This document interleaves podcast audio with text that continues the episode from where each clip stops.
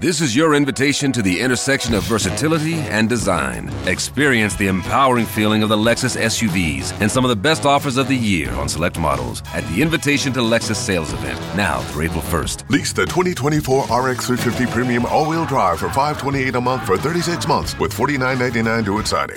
Experience amazing at your Lexus dealer. Call 1-800-USA-LEXUS for important lease offer and pricing details. Not all customers will qualify. Offer in the Lexus Eastern area and it's April 1st, 2024. Entschuldigung. Schade. Diesen gigantischen Räusperer habe ich nicht aufgenommen. Der war wirklich episch. Achso, weißt du, was mich wirklich bewegt hat? Muss ich gleich erzählen, die Geschichte mit Uwe Jens mit der abgebrochenen Carmen-Vorstellung. Hast du die mitgekriegt? Ja, klar habe ich die mitgekriegt. Erzähl, erzähl doch mal kurz. Ähm, am Sonntag war eine Aufführung der äh, Oper Carmen. Und ähm, man ja? Ist das Carmen? Das ist Carmen. Naja. Ähm, und naja, und äh, die wurde abgebrochen. Und zwar trat jemand vors, wohl vor den Vorhang und sagte, ja, wir können leider nicht weiterspielen wegen eines Krankheitsfalls. Mhm. Man musste dann nach Hause gehen. Und hinterher kam raus, die Oper macht äh, also Schnelltests, Corona-Schnelltests der äh, Darstellerinnen und Darsteller, macht aber auch immer regelmäßig PCR-Tests, denn Ägypten ja bekanntlich erst verzögert kommt. Und irgendwie während Mhm. dieser Vorstellung schlug ein positiver PCR-Test eines Darstellers ein und dann haben die sofort Ups. alles abgebrochen. Und jetzt kam wohl auch raus, dass dann ein weiterer Test negativ war. Also es war auch noch falscher Alarm. Und die haben aber dann so Arbeitssicherheit und pipapo so reagiert, dass die wirklich dann radikal gesagt haben, na, wenn da jetzt hier einer Corona hat, müssen wir abbrechen.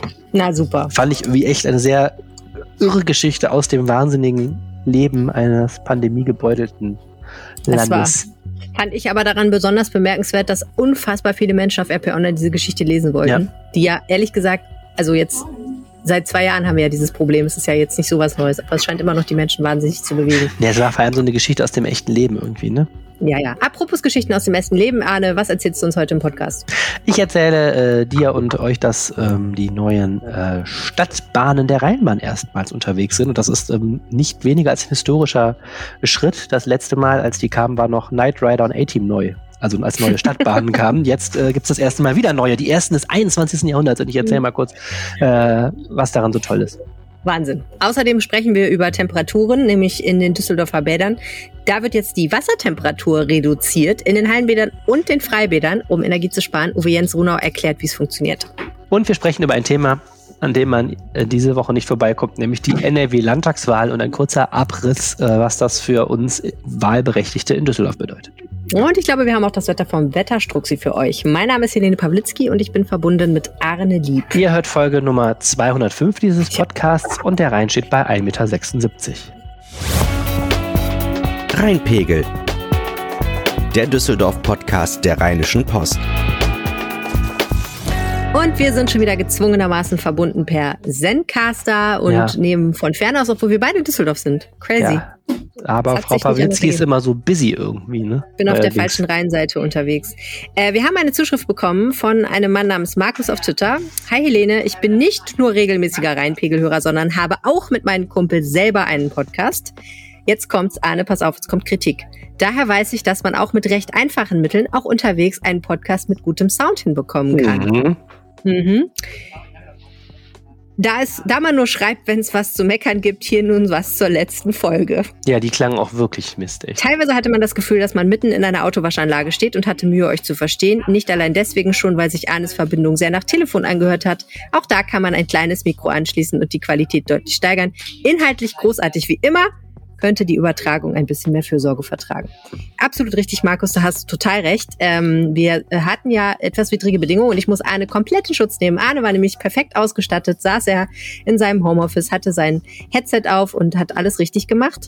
Ich war Ähm, trotzdem übersteuert irgendwie, ne? was trotzdem übersteuert, weil äh, wir mit einer äh, Software arbeiten, die das offensichtlich nicht so gut regulieren kann. Jetzt heute arbeiten wir daran, dass das nicht mehr passiert. Ich hingegen saß ohne Mikrofon in einer Hotellobby, während neben mir gestaubsaugt wurde. Das ist, glaube ich, das Autowaschanlagengeräusch. Es tut mir sehr, sehr leid.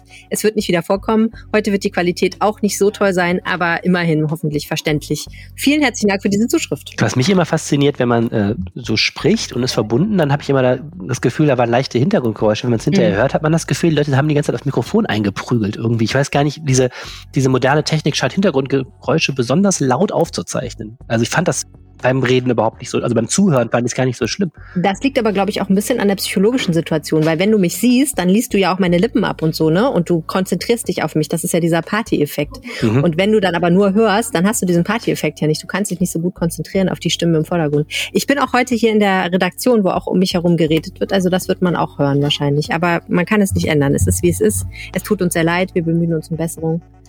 Aber die Umstände, Leute. Die Umstände.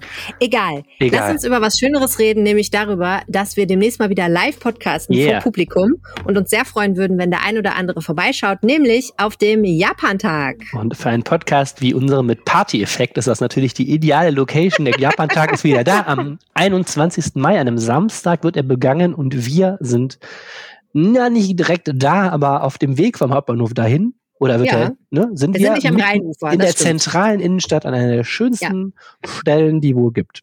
Das stimmt. Wir sind am Ende von der Immermannstraße auf dem Martin-Luther-Platz, da wo die Shadow-Arkaden anfangen sozusagen. Also wenn ihr vom Hauptbahnhof die Immermannstraße runterlauft und dann werdet ihr so ausgespuckt in die Altst äh, nee, in die in die Innenstadt und in die Altstadt und äh, da stehen wir mit dem Medienmobil der Rheinischen Post auf dem Martin-Luther-Platz, schön unter Bäumen, gibt auch eine kleine Sitzgelegenheit. Podcasten dort. Ähm, wir sind zwischen 12 und 16 Uhr vor Ort. Es gibt ein buntes Programm, wie es so schon heißt. Es gibt jede Menge Gewinnmöglichkeiten, worüber ich mich, worauf ich mich ganz besonders freue, Arne. Das hat jetzt nichts mit dem dem Rheinpegel zu tun, sondern gehört zum Rahmenprogramm unserer Veranstaltung, ist der, äh, der äh, Cup Rahmen Eating Contest, den ich veranstalten werde. Also, wer, wer die meisten Cup-Rahmen schafft? Nein, wer, die, wer eine Cup-Rahmen am schnellsten schafft, der kann tolle Preise gewinnen. Okay, so wie Schokoladenwettessen ohne Hände oder so ist das okay. So ähnlich. Ich liebe sowas. Ich bin leider immer die Einzige, die sowas liebt. Ich hoffe sehr, dass ich genug Leute finde, aber ich glaube, wir haben echt richtig gute Preise. Unter anderem kann man bei uns äh, gewinnen ähm, Tickets für das Apollo Varieté. Also ich glaube, äh, da kann man und äh, noch viele andere Dinge. Aber es ist gut, dass du das, gut, dass du das hier ansprichst, dann bringe ich mir ein Lätzchen mit auf jeden Fall schon mal. Uh, uh, ah, du willst mitmachen? Ja, super. Ja, für alle Fälle, wenn es mich gut. überkommt. Ich meine, Cup Ramen ist doch lecker. Okay, sehr gut. Also einen Contestant haben wir dann schon mal. Äh, ich weiß jetzt, wahrscheinlich sollten wir einfach einmal du und ich äh, den Contest vormachen und dann mhm. ähm, dann machen wir vielleicht, dann, dann haben wir uns ausreichend zum Klops gemacht, dass andere Leute es nicht so schlimm finden. Der über den früheren äh, NRW-Ministerpräsidenten Wolfgang Clement wird gesagt, dass er ähm, beim Biertrinken sein Gaumenzäpfchen, oder wie heißt das, hinten im Maul, zur Seite klappen konnte, sodass er Ew. quasi ein ganzes Bier stürzen konnte, ohne dass es überhaupt quasi im Mund zwischengelagert werden und dann so Ew. langsam, und dass das einen Teil seines politischen Erfolgs ausgemacht hat, er konnte wohl so richtig Bier wegziehen. Vielleicht haben wir, können wir sowas mit Rahmen auch hinkriegen, dass man das noch so technisch ein bisschen, Rahmen Deep Throating, vielleicht können wir das technisch verfeinern. Es erinnert mich jetzt daran, dass ich mal äh, unseren Gesundheitsminister Kai-Josef Laumann gesehen habe, wie er eine Portion Spaghetti gegessen hat. Das war auch eine Anblick für die Götter. Aber auf, das gehört nicht Auch auf Zeit? Okay. Na egal, komm. ich glaube nicht, er eigentlich auf Zeit, aber irgendwie hat man das Gefühl gehabt, dass das vielleicht auch eine Rolle spielt. Äh, ja, okay, also ich, ja, äh, ich weiß jetzt echt gesagt nicht, wie wir überleiten sollen zu anderen seriöseren Themen. Also der Japan-Tag wird großartig. 21. Mai, 12 bis 16 Uhr. Kommt vorbei, hört uns live podcasten. Alle Infos dazu findet ihr natürlich auf RP Online und wir freuen uns, euch zu sehen, zu hören und euch einen unserer zahlreichen Giveaways und Gewinne zukommen zu lassen. Ähm, und jetzt reden wir mal ein bisschen über Verkehr. Das haben wir lange nicht gemacht. Das stimmt. Es gibt neue Stadtbahnen. Ich bin ja neulich Stadtbahn gefahren und habe in einer Bahn gesessen, von der ich gedacht habe, mein lieber Schwan, das ist doch eigentlich hier, ist, könnte man doch Geld dafür nehmen, dass man hier in so einem Oldtimer durch mhm. Düsseldorf fährt. Das ist ja so historisch, dass es fast nicht auszuhalten ist. Und jetzt kommt das Kontrastprogramm an. Es ist in der Tat, ich äh, habe jetzt auch nochmal nachgeguckt für den jetzt heute erschienenen Artikel dazu. Ähm, die letzten, die ältesten Stadtbahnen, die in Düsseldorf noch unterwegs sind, sind aus den Jahren 1972 und 1973. Also das sind 50 Jahre, die die schon hier durch diese Stadt fahren. Das ist doch Wahnsinn, ne? Da Wahnsinn. war Willy Brandt ein junger Mann. Ja. Ähm, nein, nicht mehr ganz, aber war Willy Brandt zumindest noch Kanzler, ne? ähm, naja. Da stand Willy Brandt noch gut im Saft. Da stand er jedenfalls noch gut im Saft, so viel ist sicher. Und ähm, was war denn noch? Was war denn da so Nummer eins in den Charts? Ich weiß es nicht. Wann wird's mal wieder richtig Sommer von Rudi Carell oder sowas? Also ist verdammt lange her, ne? Okay. Ähm, naja, und ähm, Jetzt müssen wir noch mal kurz eine kleine Begriffsklärung machen. Also äh, Stadtbahn ist ein sehr seltsames Wort, das folgende Ursache hat. Düsseldorf hat ja bekanntermaßen U-Bahn-Tunnel, aber mhm. relativ wenige. Und die ähm, Bahnen, die durch die U-Bahn-Tunnel fahren, fahren ja auch die meiste Zeit die meisten dieser Linien oberirdisch, ne, auf diesen sogenannten Zulaufstrecken zu den Tunneln mhm. hin. Mhm. Und deswegen gibt es in Düsseldorf diese komische Wortschöpfung Stadtbahnen. Also das sind im Grunde die Düsseldorfer U-Bahnen.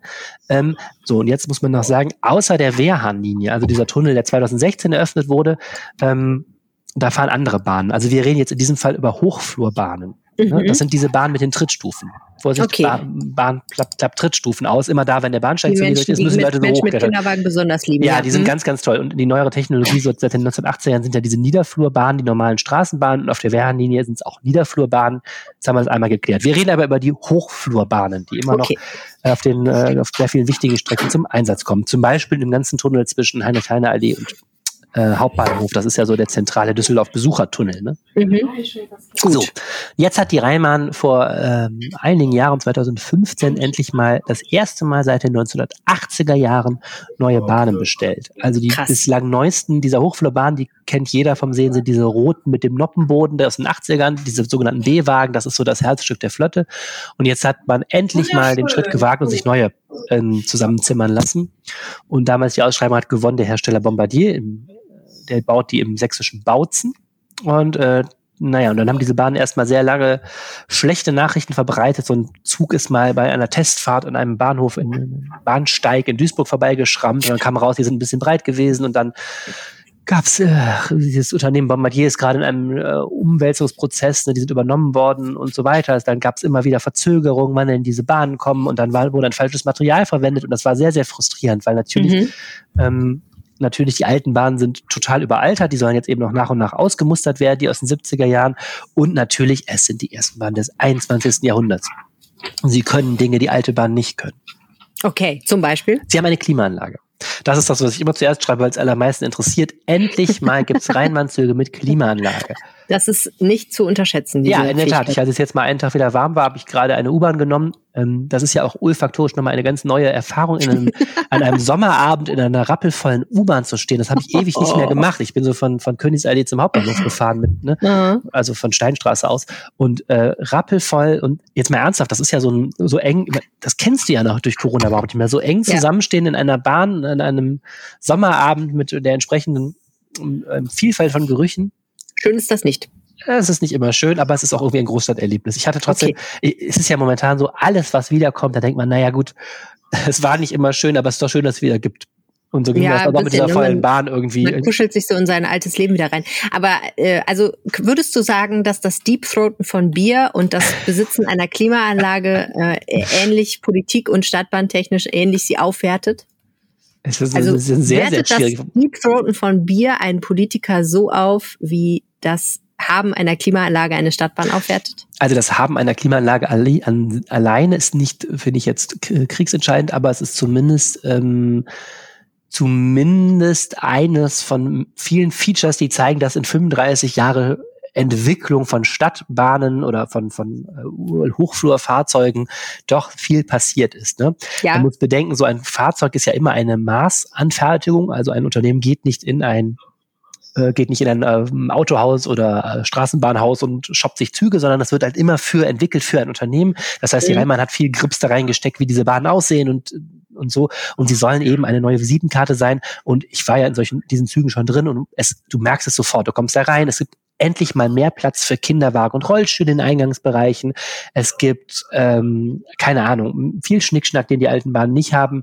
Äh, vor allem auch viel, was man jetzt nicht sieht an der Sicherheitstechnik. Also für die Fahrerinnen und Fahrer ist es ein Riesenvorteil, weil die mehr Platz haben und weil diese Sachen, wenn mal die Tür kaputt ist und der Fahrer muss da irgendwie mit dem mit dem Schrauber den die Tür zumachen und so, das geht alles viel leichter und so.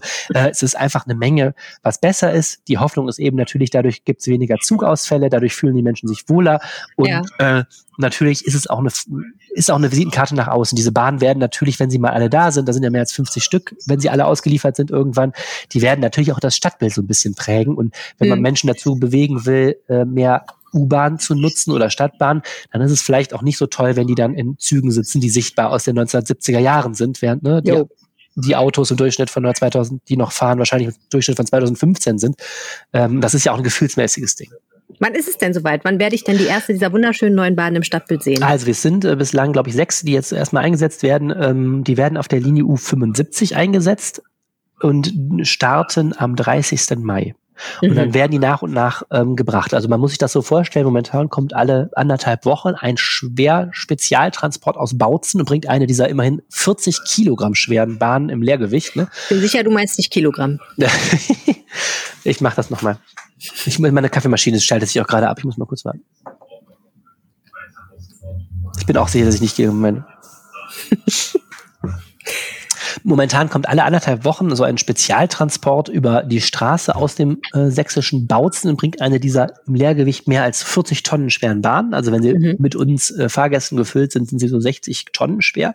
Also entschuldige also, mal. Ja, mehr, also viele, ganz, sagen, äh, ganz viele Fahrgäste. Also so gut, so gut bin ich gar nicht in Mathe, um das irgendwie so äh, spezifizieren zu können. Ja, okay. Ja, und jedenfalls, die äh, rumpeln dann so immer Tag und Nacht ähm, über die, per Spezialtransport über die Autobahnen aus, sofern es da überhaupt eine ausgebaute Autobahn für die ganze Strecke gibt und kommen dann auf dem Betriebshof in Herd an, äh, wo die gelagert werden und dann wird jede einzelne Bahn da fit gemacht, kriegt noch ähm, spezielle Düsseldorfer Features, wie zum Beispiel ein Fahrkartenautomat und Videoüberwachung haben die jetzt auch, das ist auch neu und so. Und dann werden die ausgerüstet und nach und nach werden die dann eben auf die Strecke gebracht und sollen dann, kannst du dir ausrechnen, bis unsere Enkel groß sind, wahrscheinlich dann durch mhm. Düsseldorf fahren. Unsere Enkel, oh mein Gott. Ja, äh, also wir müssen eigentlich mit anderen Worten sehr pfleglich damit umgehen. Ja, in der Tat, das ist so. Oh aber Mann. die halten lang. Guck mal, die alten Bahnen haben jetzt da, die aus den 70ern, die haben ja über eine Million Kilometer gemacht. Oh, und was man, so halten nennt. Die Rheinbahn ne? hat natürlich auch eine sehr fleißige Werkstatt, die die da ja, ähm, jeden Tag mal wieder schön ja macht und so. Aber es gibt, glaube ich, nicht so viele Totalverluste. Also die sind dann schon. Es hält. Es hält schon, nur noch mit Kaugummi zusammen. Ja, so ungefähr. Die werden immer fleißig, werden die mit, äh, mit jeden Tag mit Kaugummi verklebt. okay, ja, coole Sache. Finde ich gut. Äh, wo wir gerade so richtig viel schön Geld ausgegeben haben für Straßenbahnen, äh, müssen wir an anderer Stelle ein bisschen sparen. Und wo spart man heutzutage am meisten? Da, wo es am teuersten ist. Mit der Energie natürlich. Mhm. Hast du dir schon Gedanken gemacht, wie du das zu Hause lösen willst? Ich habe die, Heizung, ich hab die Heizung relativ optimistisch früh abgestellt dieses Jahr und mir war schweinekalt. Die Nächte gingen ja, ja noch ganz schön runter. Jetzt geht sie langsam, mhm. aber so, ich fand mich gewundert, wie kalt es doch noch wird in, ja, über. Ende April in Deutschland. Und, das äh, ist so. Ja, aber es ist äh, krass und es ist interessant, was das. Ähm, aber ich habe überlegt, ich glaube, man muss wirklich jetzt, ist ein guter Zeitpunkt, um nochmal hinzugehen und nochmal so Verbraucherzentrale zu googeln und zu gucken, was noch mal, was man vielleicht nochmal machen kann, um ein bisschen Strom und äh, Gas und so zu sparen. Ne? Ist doch interessant, was es in Bewegung bringt. Ne? Das ist also sowohl jetzt auf politischer Hinsicht, das hören wir ja gleich, aber mhm. auch so privat. In Bildzeitung hatte kürzlich einen Artikel, ähm, ich so gelacht zum Thema Energiesparen. Nur diese vier Stellen des Körpers muss man wirklich duschen. Dann habe ich gedacht, okay, die Deutschen werden erfinderisch jetzt so langsam, wo sie noch ein bisschen Wasser sparen können. Ähm. Langsam erklärt sich mir auch, warum es in der Rheinbahn so gestunken hat, als du neulich gefahren bist. Und alles Zeitungsleser. Ähm, ja, okay. Äh, das mit dem Duschen kann man ja auch woanders erledigen. Man muss ja nicht zu Hause duschen. Man kann ja auch im Schwimmbad duschen.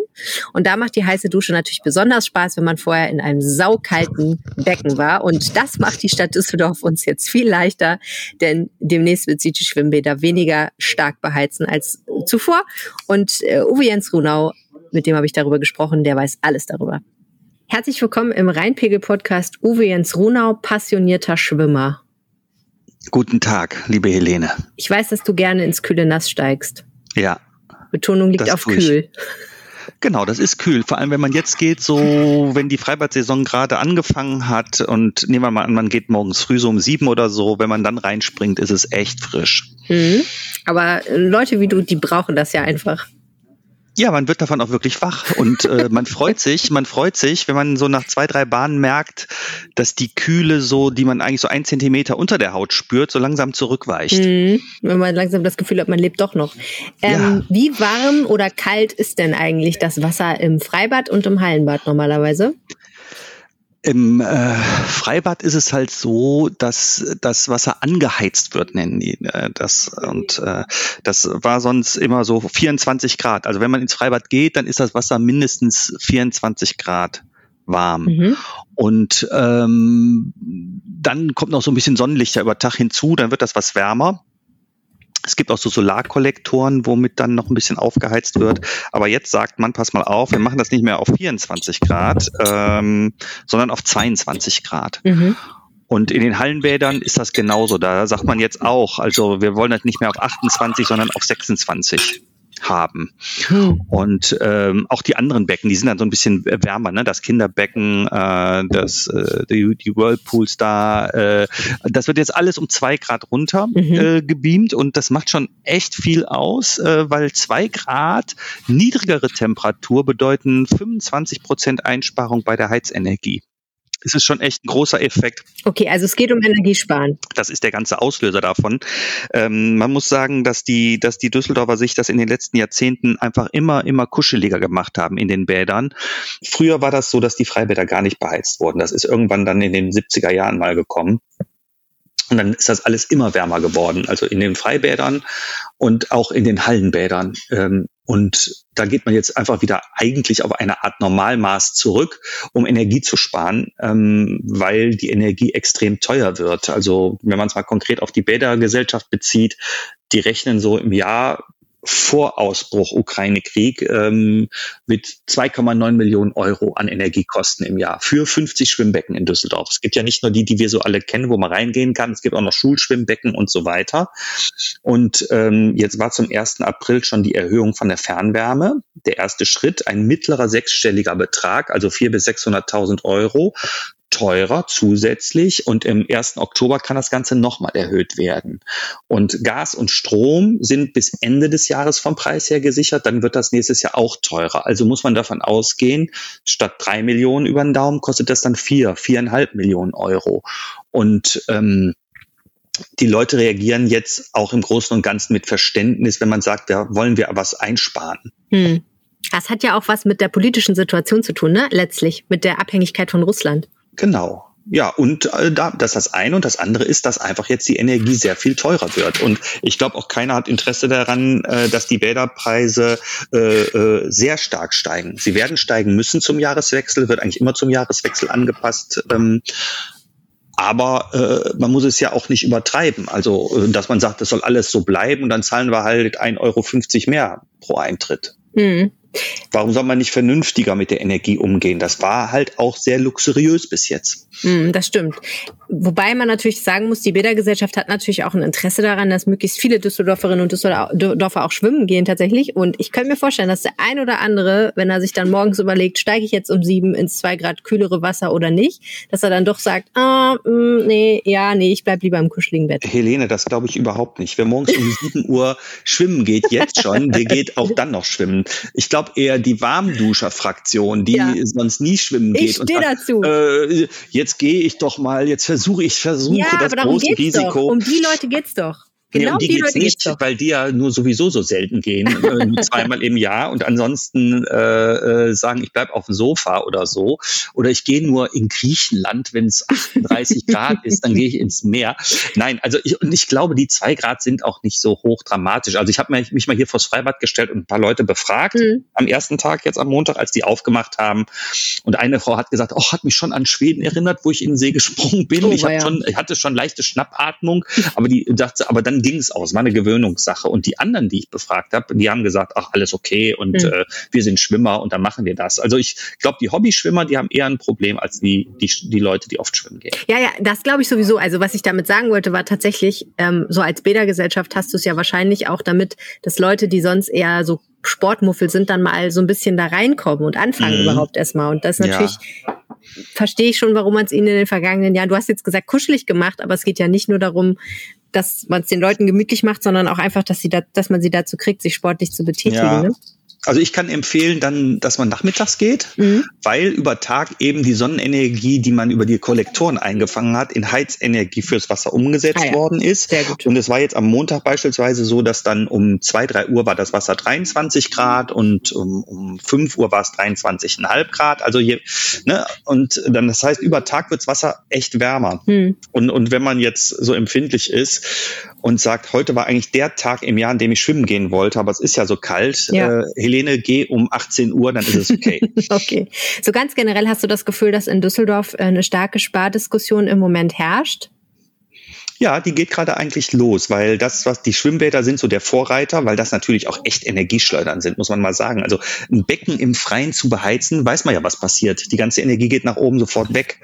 Und ähm, Aber die Stadt selber auch, äh, die muss das ja auch machen. Die hat also äh, 2000 Immobilien und da wird gerade äh, genau die gleiche Diskussion geführt. Wie können wir auch da äh, Energie sparen? Da geht es ganz im Generellen darum, äh, wie warm, also wie warm die Räume sein müssen, kann man gar nicht verändern. Als Stadt, da gibt es Vorschriften äh, vom Land, also die Arbeitsschutzverordnung. Und ähm, aber man kann natürlich die Regeltechnik genau anpassen, dass man sagt, wir wollen, wir wollen äh, schauen, dass nicht die Leute, die, der, das beheizt wird, wenn gar keiner mehr da ist, mhm. oder dass man äh, morgens äh, zu einem Zeitpunkt anfängt, der ausreicht, damit es dann ab 8 Uhr warm genug ist und nicht einfach die Heizung durchlaufen mhm. lassen, mhm. äh, dass man nicht die Fenster permanent aufreißt, wenn man gleichzeitig stark heizt im Winter. Also man kann und vernünftig lüften und so. Und an diesen ganzen Stellschrauben wird jetzt gedreht, ähm, damit auch da Energiekosten gespart werden. Okay. Na, das finde ich ja sehr löblich. Ich habe heute Morgen ja auch von unserem Wirtschaftsminister, Herrn Habeck, gehört im Radio, dass man alle, wenn alle zehn Prozent sparen, dann könnten wir eventuell, auch wenn uns der Gashahn zugedreht wird, noch über den Winter kommen. Also bin schon ganz gespannt, was die Hast du denn bei dir macht. zu Hause am Boiler Beispiel, du kannst ja auch so deine Temperatur einstellen, ja. deine Vorheiztemperaturen und Sollte sowas. Sollte ich wahrscheinlich mal, ne? Jetzt ist ja auch Sommer, es ist ja eigentlich ja, viel zu heiß. Man kann mal runterdrehen, auch im Winter mal ja, ein Grad absolut. weniger, geht doch. Ja, gute Idee. Pulli etwas dicker. Ja, da, da, ja, da sind wir mitten in der Mann-Frau-Diskussion. Ihr müsst euch halt vor, du musst ja auch einfach vorstellen, ne? So als Mann ist man ja auch ein Kraftwerk für sich, ne? Und bollert die ganze Zeit vor sich hin und ich als äh, muskellose ja, ja. Frau bibbere nicht so durch den Winter. Ich bin über jedes Grad dankbar, was die Heizung ausspuckt. Aber gut, jetzt ist ja erstmal Sommer und Gott sei Dank genau. ist die Heizung aus und wir so können im T-Shirt Fahrrad fahren. Vielen Dank, Uwe Jens Runau. Einen schönen Tag. Bis dann. So, und jetzt müssen wir auch über die Landtagswahl reden, ne? Naja. Okay. Da war doch was. Was machst du Sonntag? Ich äh, werde Sonntag meine wichtigste äh, Pflicht als deutscher Staatsbürger äh, wahrnehmen und äh, wählen gehen. Danach werde ich in die Redaktion gehen, weil ich ja dann auch darüber berichten muss, wie die anderen und ich gewählt habe. Das wird ein langer Abend, oder? Für dich? Das wird ein langer Abend. Ja, man muss echt immer einfach hoffen. Wir hatten, ähm, also aus Journalistensicht sind das schreckliche Abende, wenn man nie weiß, wann die Ergebnisse kommen. Wir hatten ja mal bei irgendeiner Wahl vor kurzem das Problem, dass irgendein Wahllokal sich zerstritten hat. Zerstritten?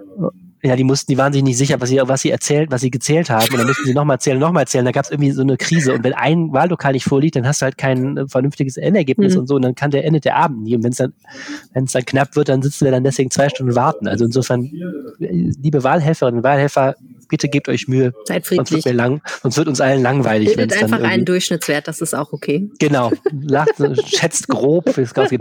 Nein, aber sonst natürlich Wahlabende finde ich immer super, super spannend, wegen des Zeitdrucks, aber auch wegen der des, des, der politischen äh, Folgen, die sowas hat und der allgemeinen Aufgeregtheit im politischen Betrieb. So ich mache das immer sehr gerne. Ja, also wir haben Landtagswahl. Wir hatten ja schon kürzlich Landtagswahlen unter anderem im Saarland und in Schleswig-Holstein.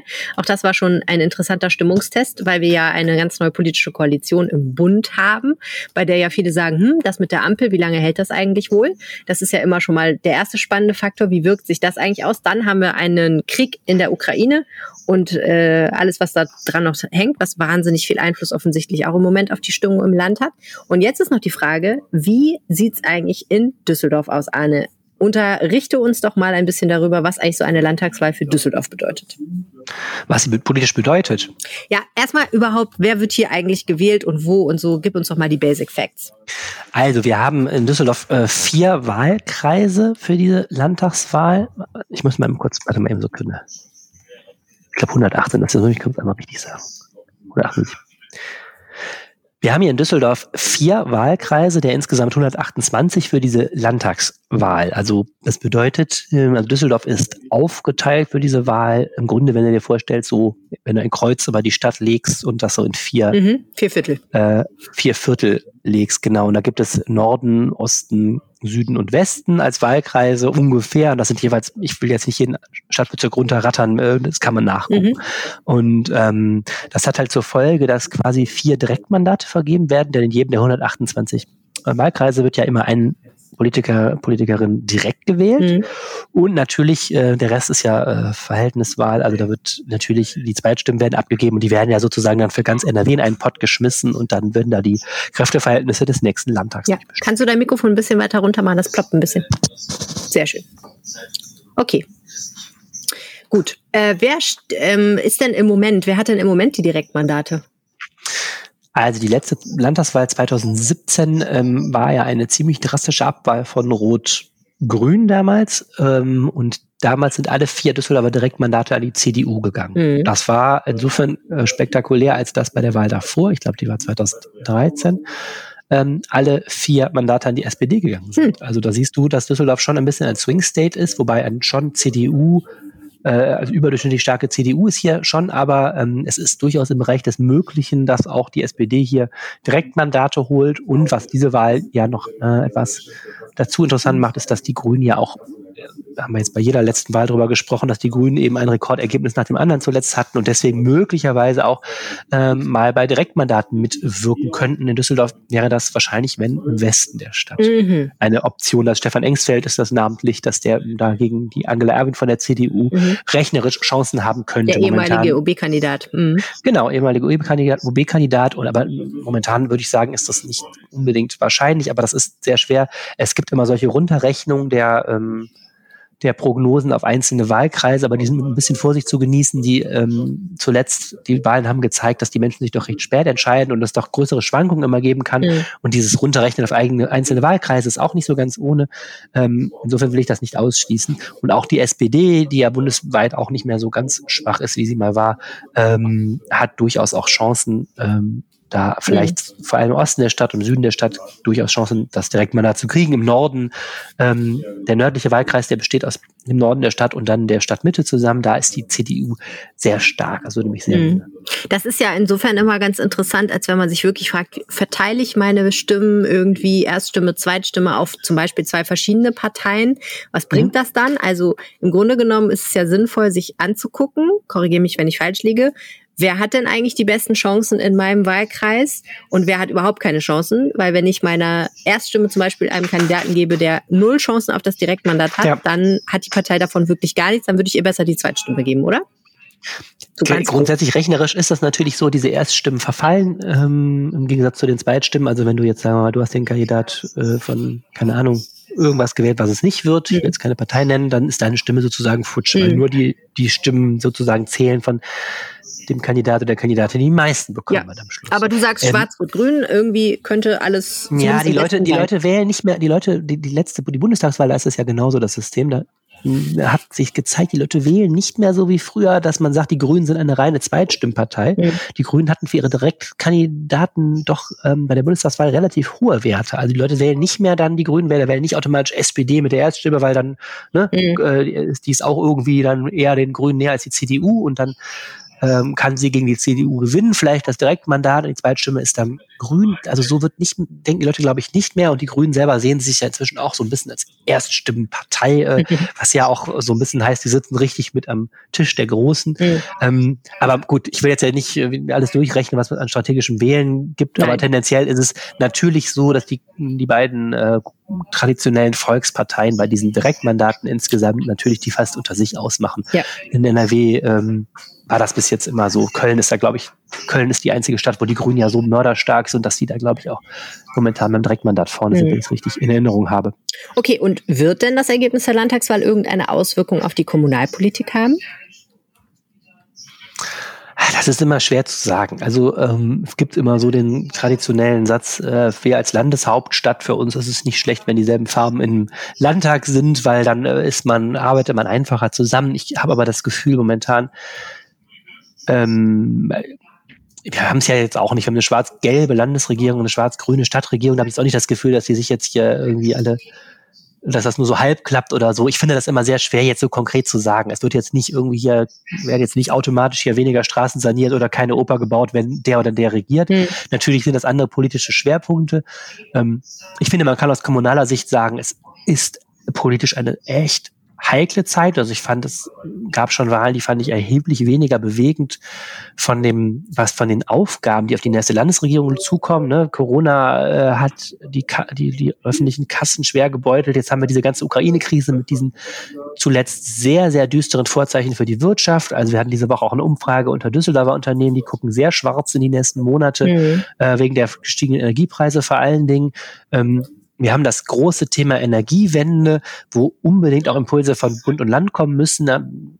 Wir als, wir als Kommune, also Düsseldorf als Kommune ähm, will da ja viel bewegen momentan, was eine Verkehrswende angeht, aber da muss es eben auch jetzt eine kluge Politik auf Landesebene geben, dass da warten die Kommunen drauf. Äh, es gibt also wirklich eine Menge große Aufgaben, ähm, wo die Landesregierung nicht nur Geld verteilen muss, sondern auch programmatisch eine Linie vorgeben muss. Mhm.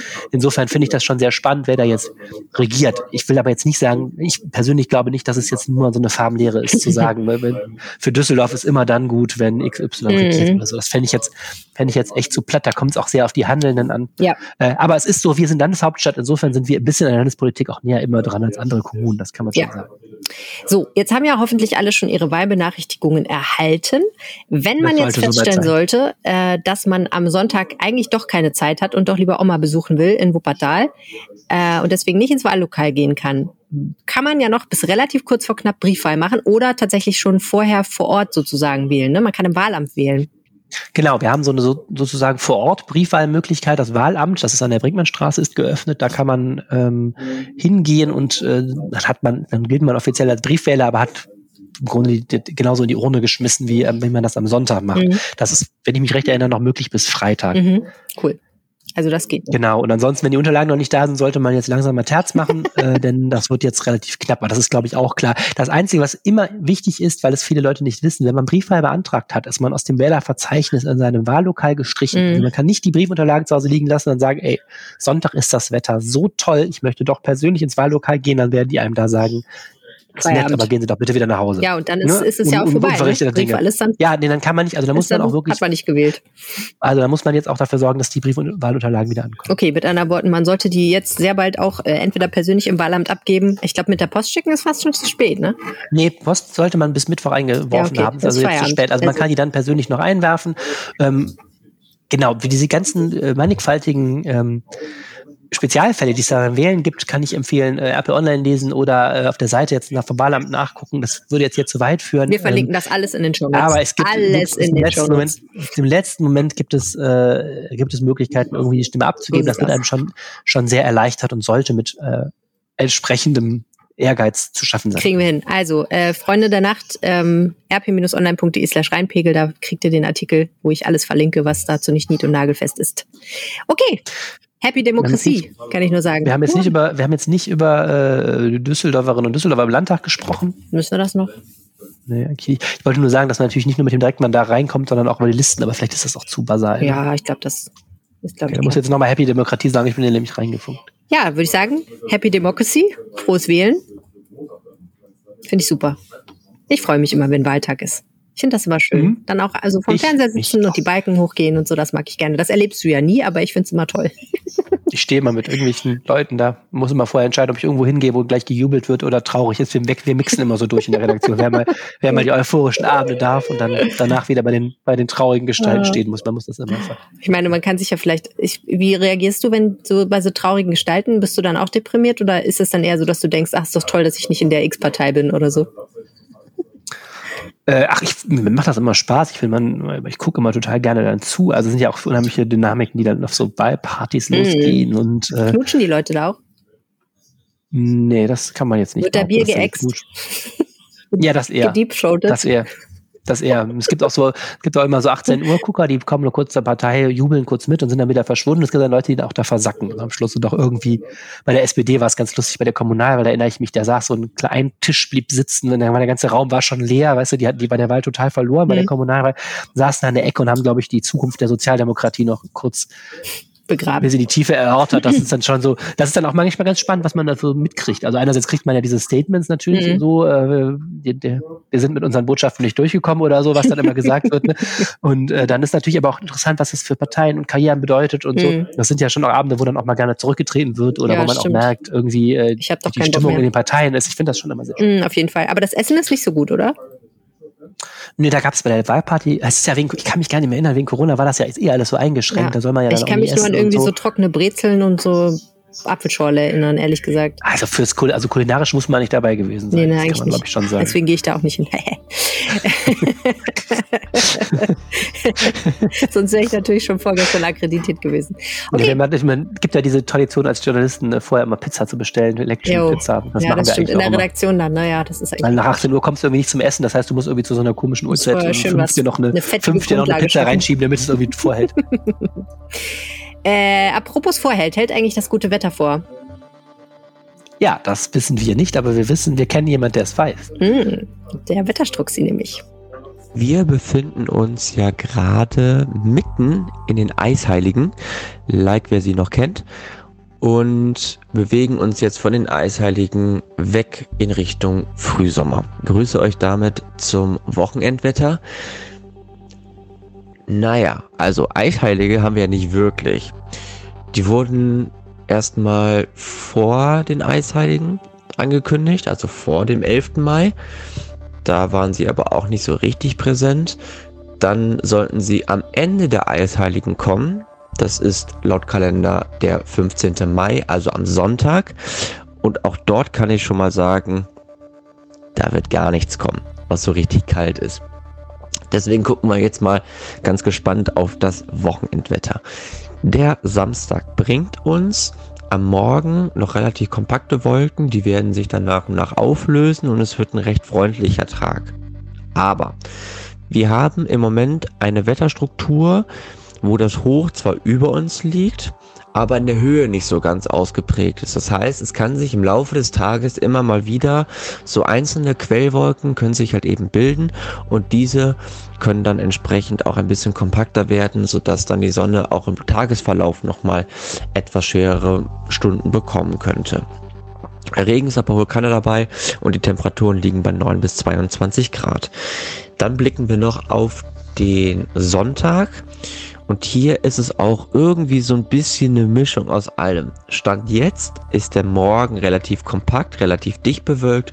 Hier lösen sich die Wolken dann zum Vormittag auf, ziehen dann aber zum Nachmittag schon neue Wolken auf, die es dann erneut der Sonne relativ schwer machen dürften. Temperaturen steigen aufgrund der Bewölkung an und liegen dann so im Groben bei 12 bis 24 Grad. Es könnte sogar sein, dass sogar 25 Grad schon erreicht werden. Mit Blick auf die neue Woche, hier wird der Montag ein bisschen kühler werden. Es können einzelne Schauer fallen. Diese Schauer können es dann auch noch am Dienstag geben. Temperaturen steigen dann aber bereits wieder an. Und dann könnte es dann zum Mittwoch hin bis zu 28 Grad geben. Und das Ganze in Begleitung von Schauern und Gewittern am Nachmittag. Donnerstag und Freitag betten sich da so ein bisschen mit ein, wobei der Freitag schon eine deutliche Spur kühler werden dürfte und damit dieses kurze Sommerintermezzo dann definitiv unterbrechen. Aber wie es dann weitergeht, das gucken wir uns dann nächste Woche Freitag ganz in Ruhe an. In diesem Sinne, euch ein schönes Wochenende und wir hören uns dann nächste Woche wieder. Bis dann, ciao, ciao. Das war der Rheinpegel für diese Woche. Vielen herzlichen Dank fürs Zuhören. Wenn ihr uns was sagen möchtet, gilt wie immer, schickt uns am besten einfach eine Mail an rheinpegel.rheinische-post.de oder findet uns auf Twitter. Da heißen wir, wie nochmal, Arne? Ed Helene Pawlitzki und Ed Arne Lieb. Das ist korrekt. Und so ähnlich heißen wir auch in Wirklichkeit. Vielen herzlichen Dank fürs Zuhören. Tschüss. Tschüss. Mehr im Netz. Alle Nachrichten aus der Landeshauptstadt findet ihr auf rp-online.de slash Düsseldorf.